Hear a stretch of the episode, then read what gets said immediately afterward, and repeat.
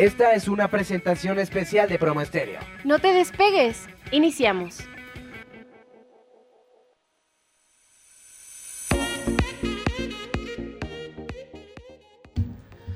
Hola, ¿qué tal amigos? Buenos días. Felices este martes, ya casi acabando el mes de noviembre, ya a un pasito de la Navidad. Sí, adelante. Eh, ya a un pasito de la Navidad, muy contentas. Eh, nosotras somos la maestra Araceli Nogueda y la maestra Lorena Ramos en su programa Tejiendo Vidas y pues muy contentas porque hemos ido dando temas de propuesta, temas nuevos y hoy tenemos un súper, súper tema, no saben, y además una súper invitada.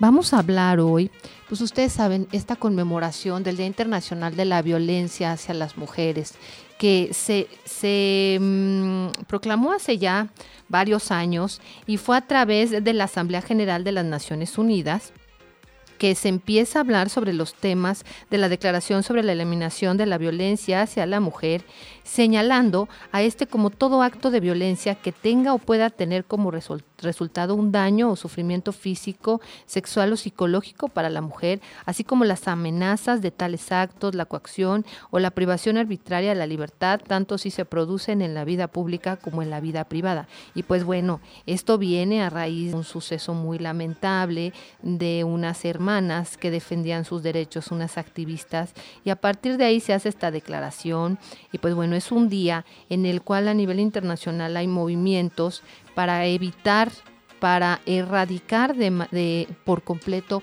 el tema de la violencia hacia las mujeres. Y pues bueno, no solamente es el tema de la violencia en casa o la violencia de género, sino también ya todo lo que, eh, lo que está en torno a, los temas de violencia hacia las mujeres, violencia laboral, violencia sexual, este, violencia política. Y hoy tenemos una súper invitada con la que vamos a platicar. Ella tiene una experiencia muy amplia en temas políticos también y en temas de investigación, pero saben que hoy vamos a platicar desde su muy personal punto de vista y sobre las investigaciones, números nuevos que tiene sobre la violencia y cómo es que actualmente está la violencia en México en, durante esta pandemia. Ya les hemos hablado en otros programas, de hecho el año pasado fue uno de los temas que más abordamos, hablar del tema de la violencia, cómo a través de la pandemia se había, se había subido los números de violencia y que en el primer trimestre del año pasado ya reportaban números terribles este, de violencia, de denuncias de violencia doméstica, imagínense ahora. Pues miren, tenemos como invitada hoy a la licenciada en Ciencias Políticas y Administración Pública, Aurora Espinosa Vergara. Hola, Aurora, ¿qué tal? Bienvenida, buenos días. Buenos días. Ya ahorita, ahorita le voy a dar el micrófono. Nada más, de verdad es que tiene un currículum muy amplio y una semblanza, a pesar de ser cortita, muy larga y además de ser muy joven, porque trae aquí un super currículum. Miren, ella es candidata a maestra por la Universidad Iberoamericana, su actividad se ha centrado en la investigación y el activismo. Ha sido investigadora en el Tribunal Electoral de la Ciudad de México y actualmente es coordinadora de estudios políticos en la Fundación Rafael Preciado Hernández.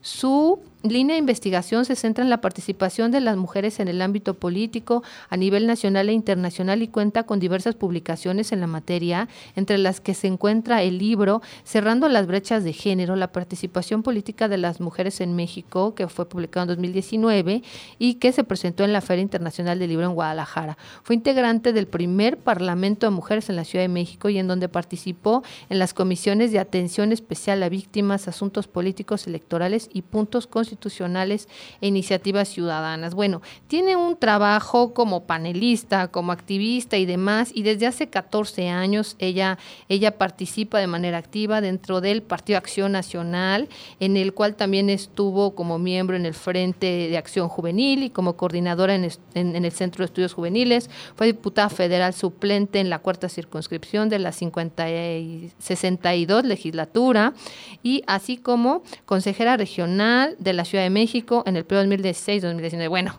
ya, así muy, lo hice chiquito, lo hice chiquito, pero bueno, bienvenida Aurora, ¿cómo estás?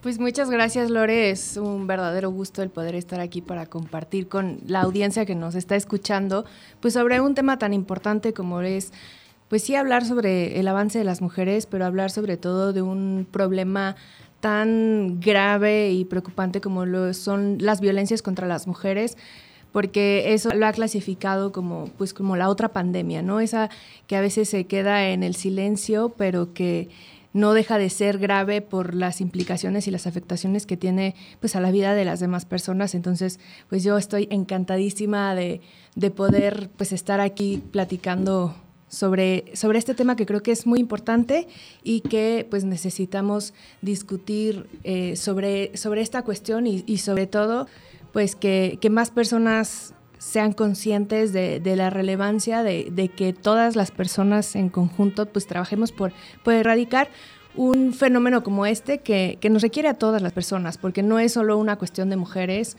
o de un grupo específico, sino es un tema de cómo podemos convivir en conjunto todas las personas y generar mejores condiciones de vida para todas. Exactamente, muy ciertas las palabras de licenciada Aurora.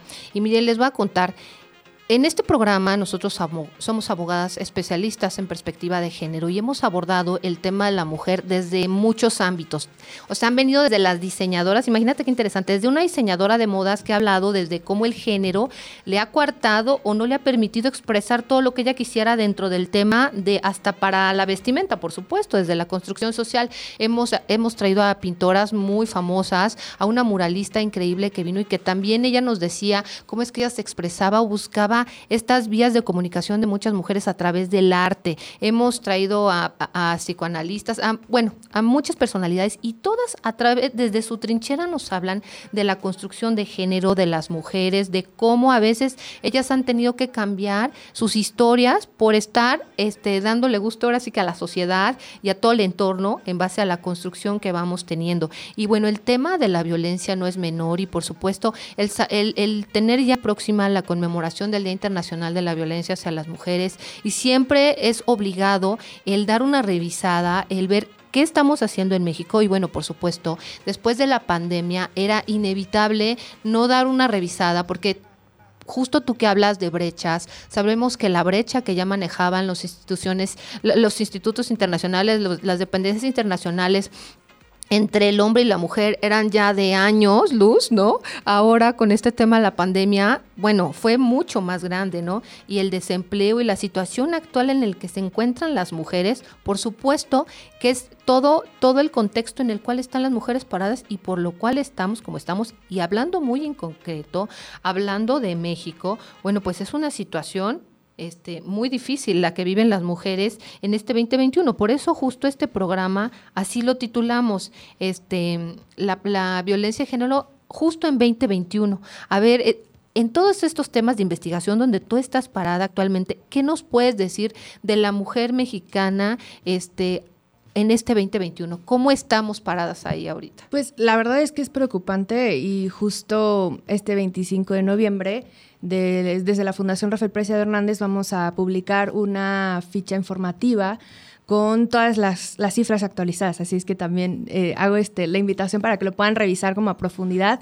independientemente de que acá discutamos un poco estos, estos datos, pero la realidad es que es preocupante la situación que, que se observa a 2021 porque sí se ha incrementado sustancialmente, eh, pues la situación de las mujeres se ha agravado. Por ejemplo, hay un estudio que hizo el periódico El País sobre cómo había estado la violencia contra las mujeres y lo que ellos detectaban es que en 2020 por ejemplo, se denunciaban 46 violaciones al día y eh, ese dato, por ejemplo, no incluía la cuestión de abusos, acosos u otro tipo de delitos. Y lo que ellos reportaban es que en los primeros tres meses del 2021 aumentaron a 53 eh, violaciones diarias. La cuestión es que justamente revisando los datos del, del Secretario Ejecutivo del Sistema Nacional de Seguridad Pública, Resulta que eh, revisando los datos, que, el, digamos el último dato que se reporta es al último día de septiembre de este año. Entonces, de enero a septiembre de este año, pues se reportaron un total de 15.744 eh, casos de violación, lo que equivale a 57.6 violaciones cada día en nuestro país en lo que va del año de, de enero a septiembre, que creo que es una cifra pues bastante eh, fuerte y que nos habla mucho de, esta situación. y que eh, nos habla de eh, pues también la necesidad de tomar medidas, porque es un caso que, sobre todo en la región de América Latina, pero no, no solamente en nuestra región, sino en todo el mundo, como consecuencia de, esta de este aislamiento social como consecuencia de la pandemia ocasionada por la COVID-19, pues sí hubo un incremento, uno en las llamadas por ejemplo, en nuestro país en las llamadas a 911 con distintos casos, pero también un aumento en los casos de violencia contra las mujeres, abuso e incluso casos de feminicidio. Entonces, sí hubo una correlación y es que la cuestión era que muchas de estas mujeres se tuvieron que ver en la necesidad de permanecer todo el tiempo con sus agresores, cosa que en, en una bomba de tiempo. Exactamente. Entonces, en una circunstancia normal, pues por lo menos tenías a la vecina, a la compañera del trabajo, eh, no sé, eh, otro, tipo otro tipo de personas que de alguna u otra forma pueden ser como tu red más cercana que podrías en, dado momento acudir para hacer un llamado auxilio, pero pues con esta cuestión del aislamiento social pues ya no eh, fue tan posible para muchas mujeres. Entonces sí, sí fue necesario, creo, y creo que tampoco lo tuvimos, un mecanismo eficiente para poder atender todos estos casos de mujeres contra la pandemia que fuera mucho más allá de una, de una campaña como lo fue el, el Cuenta hasta 10 que se criticó tantísimo, porque contar hasta 10 pues no es un mecanismo que nos sirva para, para erradicar o para prevenir o acabar con la violencia contra las mujeres. Entonces, sí creo que aún ya estando, pues en esta etapa que estamos ya saliendo, entre comillas, de... Eh, unas medidas demasiado restrictivas en cuanto al aislamiento social, siguen siendo necesarias pues medidas que sean distintas, pero que nos ayuden a identificar cómo podemos generar mecanismos de soporte para que las mujeres puedan una denunciar y pedir ayuda, porque ese creo que es el factor. Que no se denuncian los casos y los poquitos casos que se denuncian no llegan a buen término y quedan en total impunidad.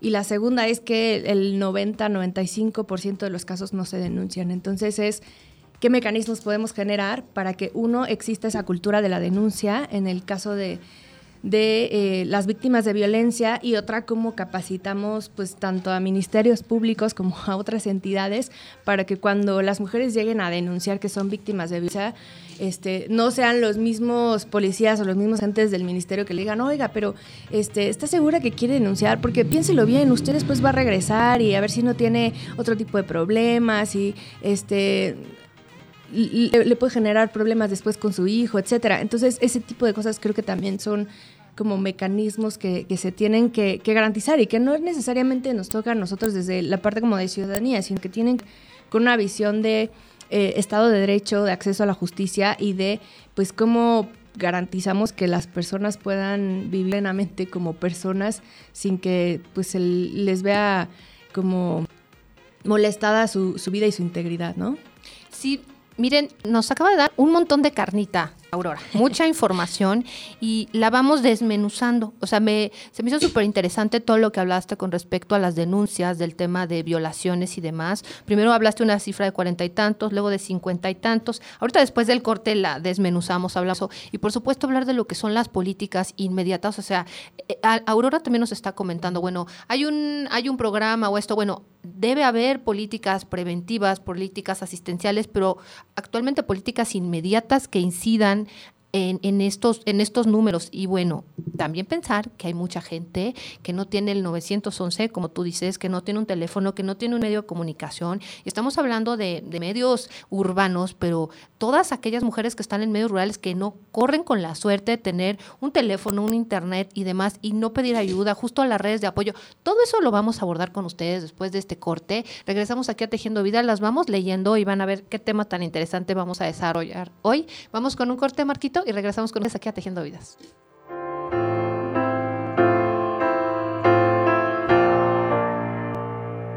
There ain't no in this river that I've been washing my hands in forever.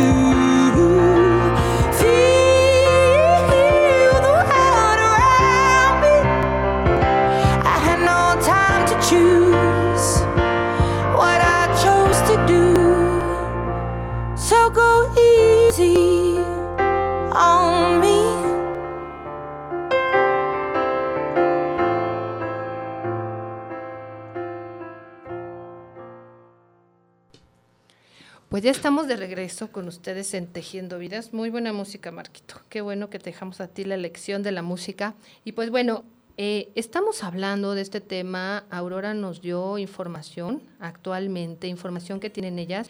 Y pues sí, hablar del tema de la denuncia, para empezar, también tenemos que entender que es una cantidad mínima de mujeres o de personas que denuncian. No tenemos la cultura de la denuncia, ¿estás de acuerdo? O sea, una mujer, o sea, ya cuando llegamos a una denuncia, en el Instituto Nacional de las Mujeres habíamos hecho un estudio también sobre el tema de la ruta crítica. O sea, ¿qué, te, qué le lleva a una mujer finalmente a culminar una denuncia? Y al menos, como de 18 veces que la mujer había tomado la decisión, al final del día, después de 17, 18 intentos, lograba hacer la, la denuncia. Entonces, imagínense cuando ustedes hablen de denuncia, imagínense ya así como el embudo que fue para que entonces una mujer logre denunciar.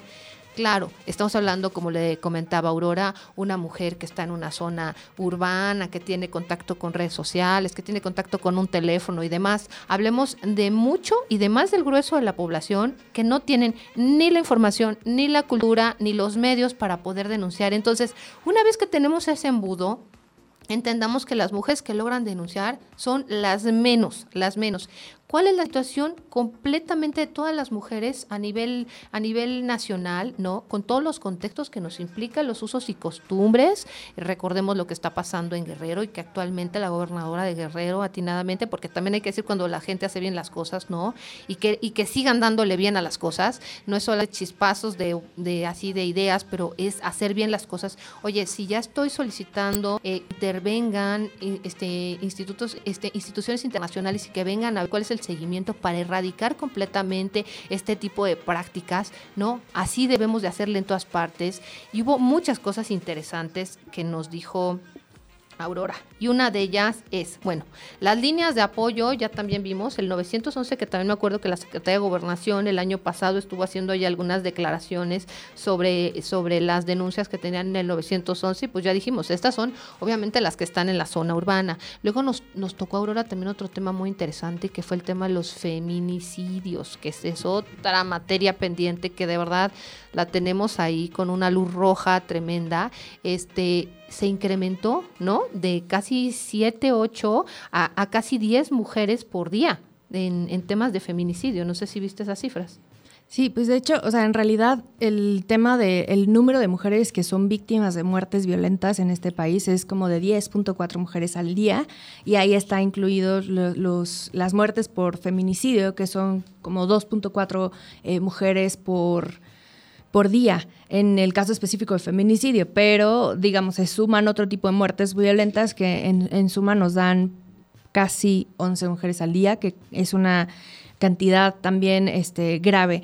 Un, poquito también, regresándome a esto que mencionábamos de las denuncias, que es muy importante, tengo el, dato de la encuesta nacional de victimización y percepción sobre seguridad pública del, 2021, que es la, encuesta en VIPE del, del, INEGI, que justo dice, o sea, que las razones más comunes para no denunciar se le atribuyen a las autoridades y en estas razones está, pues, que es una pérdida del tiempo, que eso es, lo ubica el 33.9% de las personas, la desconfianza a las autoridades, que es eso era un 14.2% de las personas encuestadas. Y cuando finalmente se logra presentar una denuncia, que es lo que mencionábamos, que se reduce muchísimo este del número de casos a cuando se hacen las denuncias, pues solamente el 6.7% de, esos, de esas denuncias este, se les abre una carpeta de investigación.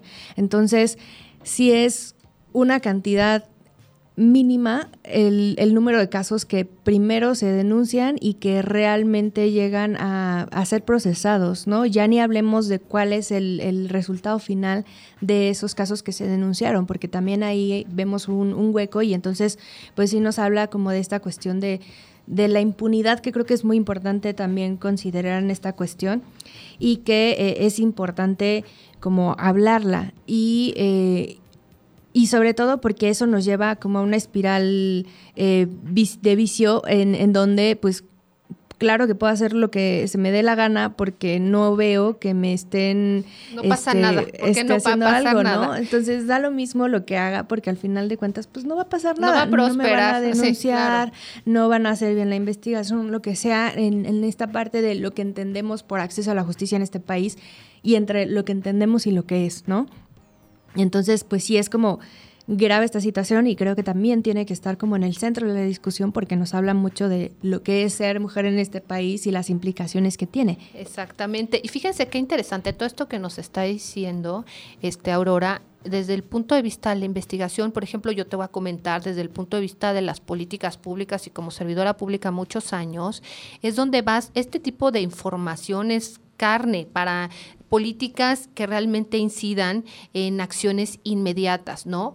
Entonces, es, si la mayoría de las personas no está denunciando en un treinta y tantos por ciento porque siente que está perdiendo el tiempo, habrá que ver tiempo, sensibilización, capacitación de, de ministerios públicos, de, de personal administrativo, de periciales de médicos que están, a peritos que están apoyando todo este tipo de integración de carpetas y demás. Entonces, ojo, si hay información muy concreta de cómo apoyar y cómo ayudar y hacer políticas integrales para que esto prospere. El que tengamos conocimiento del problema de violencia como un problema público en el que todos estamos obligados a aportar es una política que debe bajar de manera inmediata. Después, si me estoy atorando en el tema de las denuncias, una vez que la, ciudadanía está enterada de que esto se debe de combatir y se debe de denunciar, bueno, si el porcentaje más grande de personas está evitando denunciar por la pérdida de tiempo, ojo, hay que trabajar en la sensibilización, capacitación y en agilizar de, de verdad una, una justicia este, rápida y expedita como se ha dicho. Y así tiene que ser, además es una garantía constitucional y así de... Entonces, ojo, esas son las políticas emergentes que se deben de aplicar en el tema de las denuncias para poder agilizar un poco el apoyo a las mujeres que se animan, como les decíamos hace rato, después de tanta cosa, que se, anima, se animan a denunciar. Y bueno, seguíamos con los demás datos que nos estabas antes del corte. A ver, antes de, entrar a temas como más escabrosos, por decirlo de alguna forma, creo que sería bueno sacar una numeralia que nos ponga de relieve qué es lo que pasa con las mujeres en nuestro país. Este es de la encuesta nacional sobre la dinámica de las relaciones de los hogares, que es la ENDIRE de 2016, que es como el, el dato más reciente que hay, que dice que de las mujeres de 15 años y más, el 41.3% ha sido víctima de violencia sexual a lo largo de su vida. Entonces estamos hablando de que casi el mitad de las mujeres de 15 años y más en nuestro país han sido víctimas de abuso sexual en este país, lo cual me parece demasiado grave. Y luego que el 49% ha sido víctima de violencia emocional. Entonces nos habla de que sí hay una dinámica estructural de violencia contra las mujeres en el país y yo agregaría tres datos más. Uno, que 66 de cada 100 mujeres de 15 años o más han experimentado al menos un acto de violencia de cualquier tipo, ya sea violencia emocional, física, sexual, económica, patrimonial o discriminación laboral a lo largo de su vida. Y la otra es que 30.7 millones de mujeres en México han sido sujetas a actos de violencia y discriminación eh, alguna vez a lo largo de su vida. O sea, ese 66 de cada 100 mujeres son 30.7 millones de mujeres que eh, pues es un dato bastante eh, grande. Y la otra es que 70 de cada 100 mujeres de entre 20 y 34 años han sufrido violencia o abuso por parte de, su pareja. Entonces, nos enmarca un poco cómo es el tema de que pues ni en el trabajo, ni en la calle, ni en tu casa estás segura como mujer y pues ya eso pone de relieve qué es lo que sucede. No hay un lugar en el que las mujeres se sientan efectivamente seguras y justamente ahí es donde deben de estar pues estas políticas que tú mencionabas, Lore, cómo pensamos en una visión, una perspectiva integral que nos pueda atender este distintos tipos de, realidades, ¿no? Y mira qué importante a veces lo tomamos eh, de manera chusca, ¿no? Yo he escuchado los comentarios y vamos a hablar de algo bien cotidiano, el fútbol, ¿no? Y no sé si todos el auditorio han escuchado por ahí que últimamente eh, que bueno, estas buenas prácticas que se están haciendo, se les está multando a los clubs, a los aficionados en el momento en el que hacen gritos, este, que son gritos que están molestando, este, sí, sí has escuchado, ¿no? Esos gritos que últimamente, que hizo un grito homofóbico, ¿no? Le, le dicen el grito homofóbico. Y a mí me parece que este tipo de políticas que se empiezan a hacer desde el fútbol, ¿no? Al menos, son tipo de políticas que se tienen que replicar por todos lados. ¿Por qué? Porque ya en el fútbol ya te cuidas hasta de, gritar, ¿no? De decir este tipo, este tipo, de hacer este tipo de, de exclamaciones pero también eso tiene que ser en el día a día, en la vida de todos. ¿Por qué?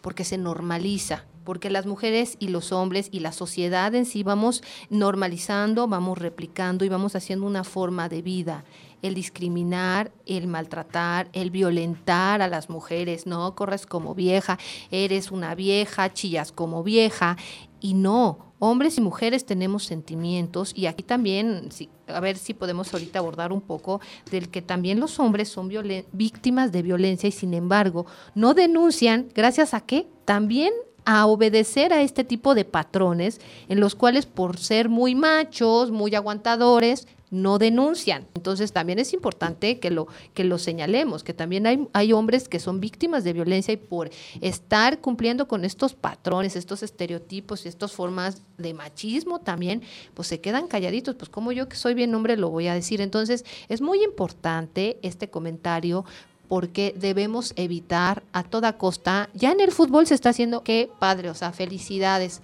pero que así se haga en la convivencia del día a día, en casa, en la sociedad, en el trabajo y en todas partes, no comentarios homofóbicos, no comentarios discriminatorios hacia las mujeres, no comentarios machistas, porque vamos replicando y vamos normalizando. Y en esta sociedad así somos y así nos comportamos, lamentablemente, ¿o no?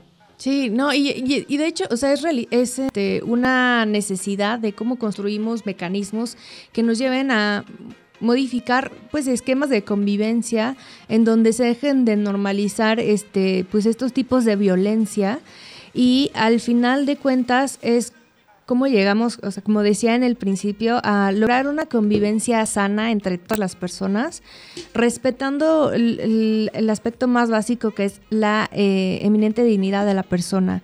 Y cuando partimos de, de ese aspecto fundamental es cuando pues cuando es el centro de la política la persona etcétera pues terminan quedando como un elemento secundario en lo que te centras es en la persona y en el valor que tiene por el hecho de serlo. Entonces eh, eso eso ayuda también a orientar esta cuestión de la de la política y eso es lo que a veces nos se nos olvida, porque justamente esa deshumanización de la persona es la que nos lleva a toda esta cuestión de los abusos, de las violencias, de las discriminaciones, de eh, remarcar las diferencias cuando en realidad, pues en esencia todos somos iguales por el hecho de ser personas. Entonces, creo que ese es el punto de partida y lo que nos lleva a reflexionar el qué estamos haciendo, qué estamos dejando de hacer para eh, recordar u olvidar ese principio que creo que es esencial para la convivencia de toda sociedad.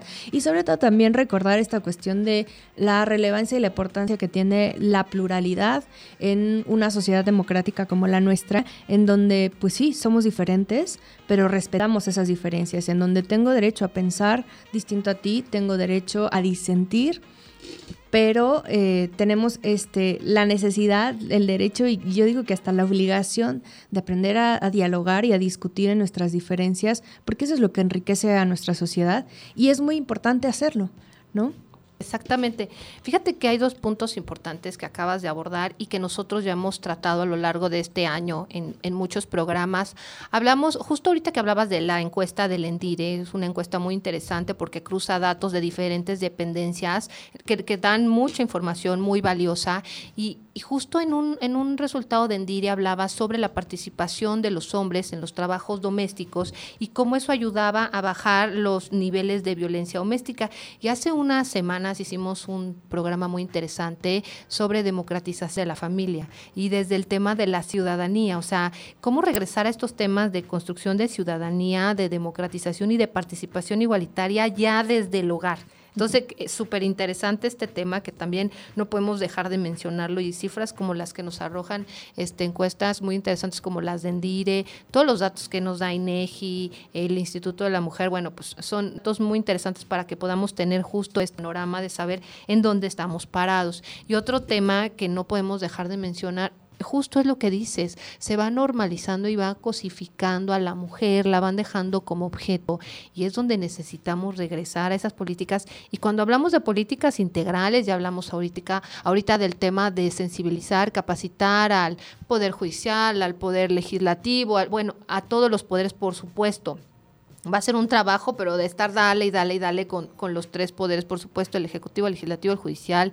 Hablaste de, un tema de Estado de Derecho también y que va de la mano con todo, con todo esto, pero también habrá que ver el trabajo de la sensibilización de toda la ciudadanía, de recordar que el tema de la violencia hacia las mujeres, de la violencia doméstica, se convirtió en un tema de eh, salud pública y todos estamos obligados a participar y a ver cómo podemos ayudar. No es un problema de alguien aislado, o sea, tenemos la obligación de ayudar, de apoyar, de intentar buscar esas redes de apoyo, como tú nos decías, este, esas redes de apoyo y a veces dentro de las mismas colonias uno se entera de cada cosa, ¿no? Entonces, intentar que sigamos dándole ese poder a los lugares donde mucha gente puede encontrar un lugar de escape o de apoyo, se le pueda dar información inmediata. A veces, imagínate si no tienen esa, ese canal, el, teléfono, el internet, que sí puedan pedir ayuda a alguien y que sepan a dónde canalizarla, ¿no? Desde los comités vecinales y demás, desde ahí hacer esas,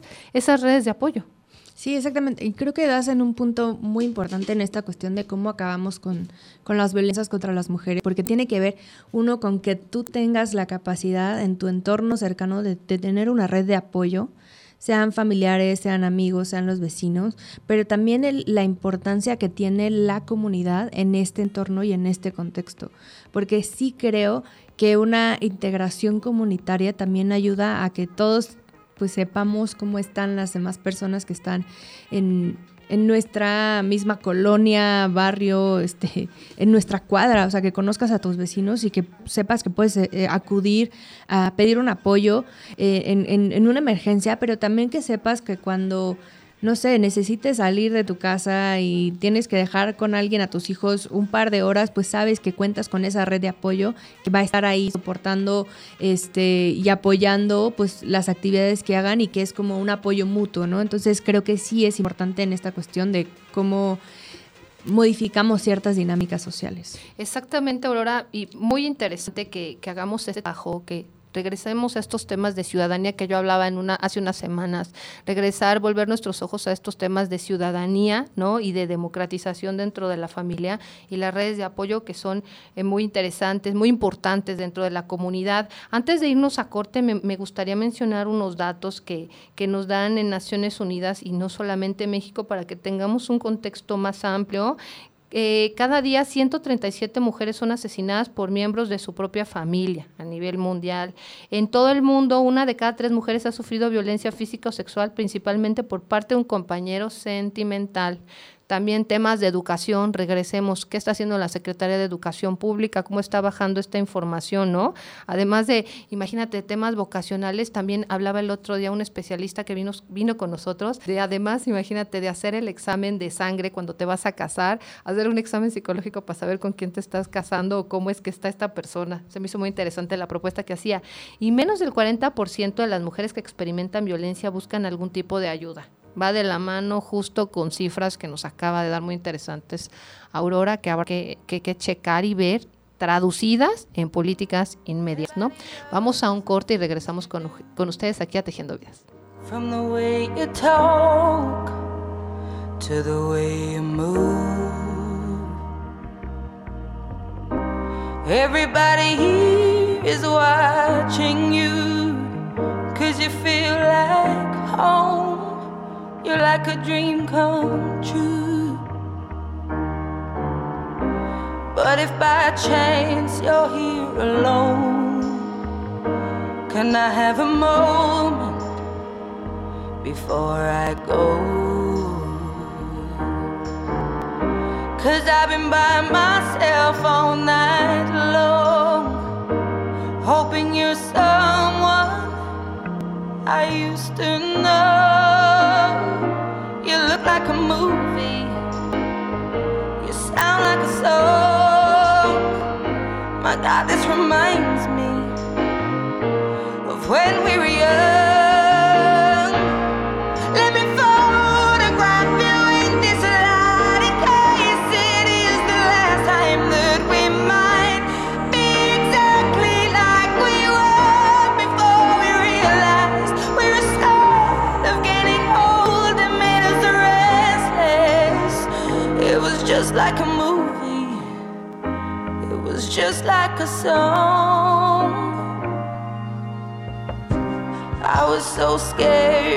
Face my fears.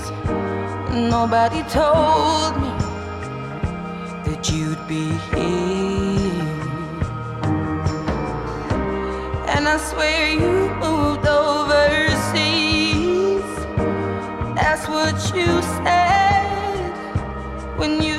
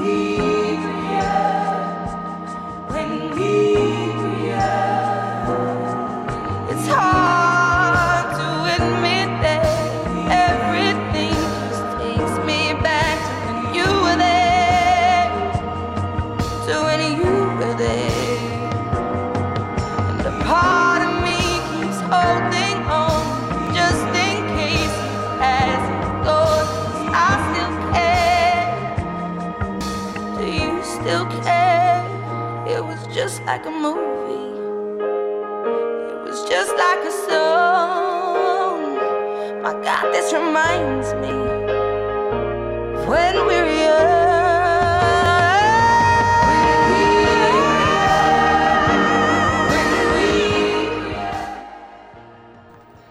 Pues regresamos con ustedes aquí a su programa Tejiendo Vidas con temas de propuesta. Ya saben, nos encuentran en nuestra página Malorama Consultoría y Capacitación, todo lo que se les ofrezca en temas de investigación, conferencias y demás.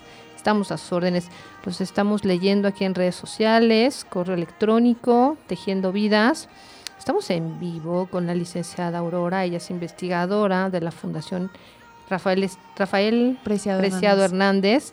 y pues estamos platicando de todo lo que están haciendo, súper interesante. Este documento que nos está dando la primicia de poderlo comentar aquí desde nuestro muy humilde y personal punto de vista y desde nuestra experiencia, poder poder ver dónde estamos paradas con los temas de violencia de género, violencia hacia las mujeres a partir de la pandemia, cómo está México en este 2021 y pues el foco rojo que nos queda es ojo con la denuncia, o sea, si la gente no está al menos en las zonas en las zonas urbanas, si la gente no está denunciando es porque no tenemos la cultura, pero ¿por qué? Porque estamos sintiendo el treinta y tantos por ciento de la población siente que está perdiendo el tiempo. Entonces, ojo ahí, ojo en los temas de educación también. Cuando hablamos de que las mujeres, y no solamente en México, sino a nivel mundial, han vivido alguna forma de violencia de su pareja sentimental, nos tenemos que remontar a temas de educación, a temas de familia, ¿no? Y ver cómo se va integrando y cómo vamos conociendo estas formas de convivencia para permitir que ya empecemos a tener esas formas de violencia desde la primer pareja o la primera relación sentimental que tenemos, ¿no? Sí, sobre todo romper con esta cuestión de que es algo normal, ¿no? Eh, porque justamente creo que también una barrera muy importante a rebasar es esa cuestión de la analización de la invisibilización, porque entonces pues siempre ha sido así, siempre va a ser así y entonces nunca vamos a cambiar con esas dinámicas y creo que eso es importante en esta cuestión de pues qué es lo que tenemos que también cambiar en esta cuestión de pues ser conscientes de que pues no es no y que eh, también tenemos que, que hacer algo para, para acabar con esas dinámicas y que pues sí, también hay que entender que son con, como círculos complejos donde no es que tú al principio hayas dicho, ay, sí, me gusta la violencia y así quiero vivir, sino que va siendo una espiral en la que vas aceptando poco a poco eh, distintos tipos de violencia en distintos niveles y se vas acrecentando. Y muchas veces cuando las mujeres son conscientes de que son víctimas de algún tipo de violencia, pues ya a veces es como demasiado tarde o es muy difícil.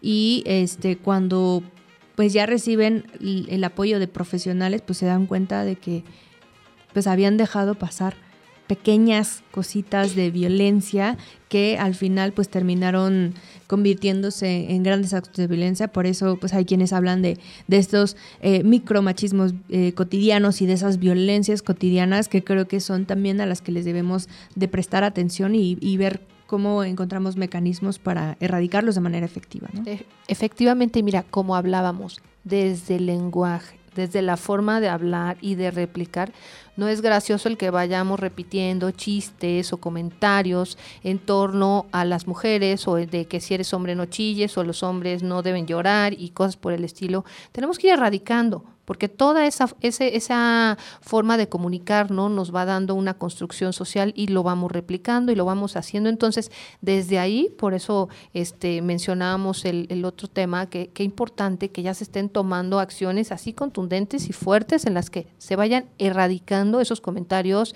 en ese tipo de escenarios, pero también debemos y estamos obligados a hacerlos desde casa, desde nuestro hogar, con la familia, empezar por nosotros mismos, poner nuestro granito de arena y por nosotros mismos evitar que se repliquen en nuestros es- cí- círculos cercanos este tipo de comentarios. No, no es gracioso, no se debe replicar. Apenas escuché también que habían ahí puesto alguna sanción y, le, y todos ellos yo he visto que ya están dando además este, su, su disculpa pública cuando hacen comentarios en torno misóginos o discriminatorios que ya están dando y eso es lo que se debe de hacer, no se debe permitir y debemos poner un alto total desde el punto del lenguaje y estas formas de costumbres hay que erradicarlas porque desde ahí empezamos justo a cosificar y a dar por hecho que es normal porque es gracioso, no, no es normal, no es gracioso, no es forma de vida, tenemos que quitarlo para empezar también cuando estamos hablando de políticas integrales, esta es otra materia pendiente que tenemos eh, y es que a través de la familia y a través también de, la Secretaría de Educación Pública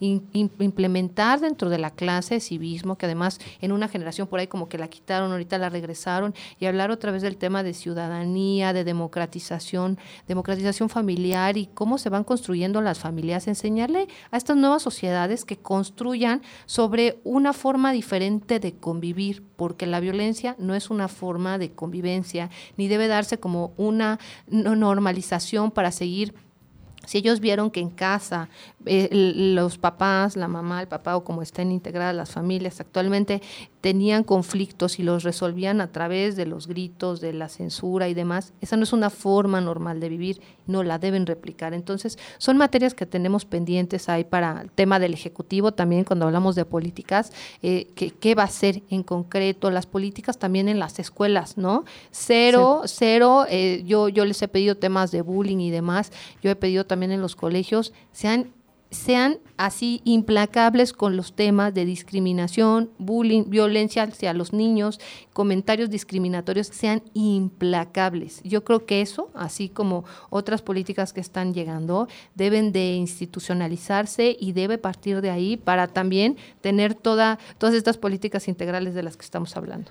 No, y también en esto que mencionabas, o sea, tampoco es una tradición, ¿no? Porque creo que también a veces, como en esta, eh, en este paraguas de, de los usos y costumbres, a veces como que se les da entrada a muchas cosas, ¿no? Y ahí podemos hablar de la cuestión de la violencia política contra las mujeres en razón de género y también de eh, la cuestión de estos matrimonios infantiles, que de hecho es una situación que me parece muy grave, esta situación de las niñas en Guerrero, pero lamentablemente no es el único caso que hay en nuestro país. Por ejemplo, si nos vamos a los datos que nos da Save the Children, dice que cada siete segundos se casa una niña eh, a, nivel mundial. Entonces, que pensemos que cada siete segundos este, se casa una niña menor de 15 años en el mundo, pues nos habla del el fenómeno, implica esta cuestión del matrimonio infantil y hablando de este tema, que, sí me gustaría que no lo dejáramos fuera en, el día de hoy, en datos del INEGI,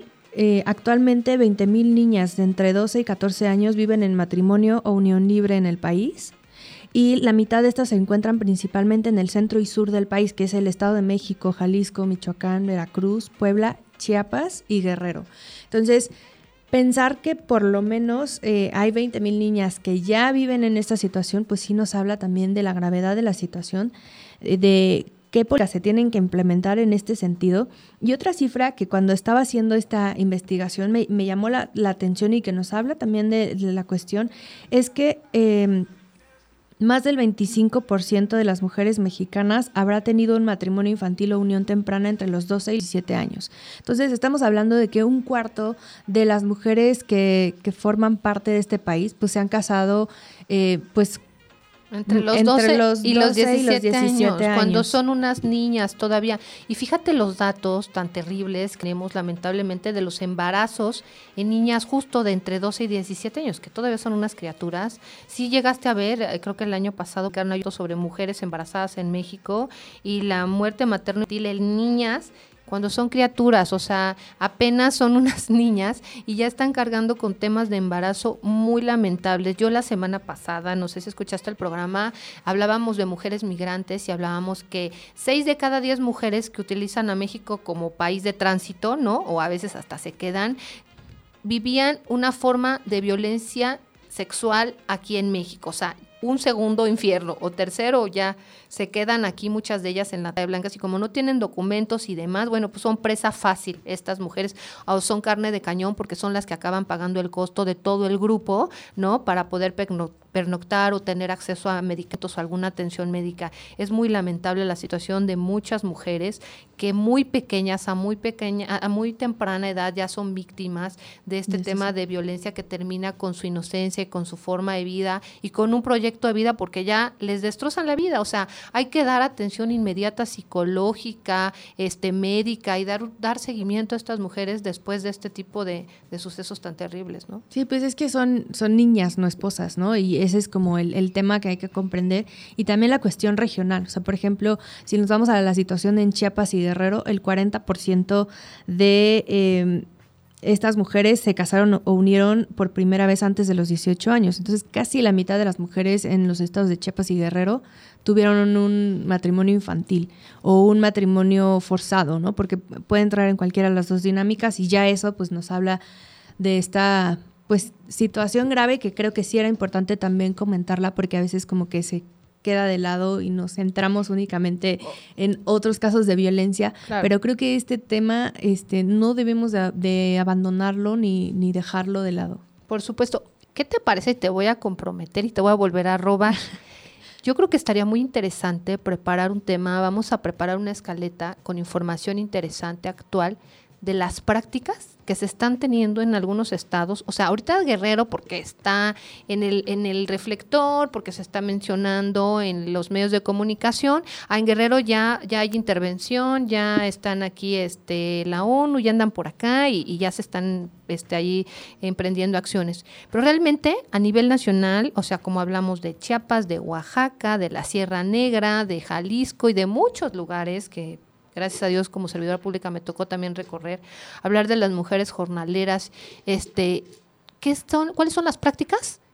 que están, que están este, todavía en nuestro país y, y en que las mujeres están siendo víctimas de violencia y discriminación. Yo creo que estaría muy interesante tener un, un programa, parece. Ahí lo Sí, pues, preparamos. hablamos de todos los usos y costumbres y cómo se relacionan con violencia con las mujeres. Exactamente, ¿te parece? Ahí, lo, ahí Me les vamos perfecto. anunciando después en redes sociales, les avisamos cuándo les preparamos el programa, a ver si primero Dios antes de que acabe el año, porque sería muy interesante saber, eso pasa en Guerrero, pero qué, es- es- qué está pasando en todos los demás estados, qué es lo que se sigue haciendo. Y, y ojo, ¿qué se puede hacer realmente? Políticas inmediatas para intervenir, porque no es posible que estas mujeres sean invisibles ¿no? a, las autoridades. Pues bueno, muchas gracias Aurora, ya nos están aquí cortando el programa, mi Marquito. Este, muchas gracias por haber venido, por habernos regalado este programa, estos datos muy interesantes. Ojalá que después nos puedas compartir para poner en la página este, todos estos datos y que tengan acceso a este documento. ¿Cuándo sale el documento? Sí, pues justo eh, lo sacamos este 25 de noviembre, justamente en el marco del Día Internacional para eliminar la violencia contra las mujeres. Entonces, si lo buscan en nuestras redes sociales, vamos a estar sacando ¿En qué contenido. página es? Este, nos pueden encontrar en arroba FRPH en nuestras redes sociales, en Twitter, en Instagram nos pueden encontrar como funda, arroba Fundación RPH y este y como Fundación Rafael Preciado Hernández. Entonces, si no, también pueden entrar a la página de internet que es www.frph.org.mx y ahí también pueden encontrar la información, pero pues en, nuestras redes sociales van a encontrar como la primicia de, de este dato, pero de todas formas pues se los hacemos llegar el, el documento para que lo puedan revisar con calma porque habla de em, temas a 911, feminicidio, Sí, inseguridad el y tema de denuncia y demás, que está matrimonio infantil, muy etcétera. interesante. Entonces, sí, ya, gracias Marquito, ya le puso ahí la página Promesterio, muchas gracias. Y bueno, pues ojalá y se pudiera hacer después una mesa para comentar, podemos podemos hacer una mesa para comentar estos datos, este Claro. como estén ustedes, como lo vayan viendo, posterior al 25 de, de noviembre y que se den a conocer estos datos, invitar a dos que tres especialistas que estén dentro del gobierno y demás y poderlo comentar y ver, ¿no? Empezar a dar luz, porque alguien tiene que hacer la chamba y alguien tiene que empezar a dar luz desde nuestras trincheras, empezar a aportar, porque esto tiene que este, salir de datos y del- de, que todos los días en los medios de comunicación estemos escuchando esta terrible información. ¿no? Totalmente. Muchísimas gracias, Aurora. Fue un placer tenerte aquí. Ya sabes, esta es tu casa y esperemos pronto tenerte por aquí. Ya la comprometimos con el otro programa interesante, Usos y Costumbres, Mujeres en México. Ya se los vamos a preparar, se los prometo. Les agradezco mucho el favor de su atención y nosotros estamos con ustedes. La próxima semana tenemos un tema muy importante y muy interesante, discriminación hacia las mujeres adultas mayores. Ya por ser adultas mayores y además por ser mujeres y además después hablaremos de temas de pobreza también. Este, us, muchos temas muy interesantes que les estamos preparando. Les agradezco, los leo y nos vemos aquí el próximo martes en Tejiendo Vidas. Espéranos la próxima semana. Escúchanos por Promo Estéreo, donde la estrella eres tú.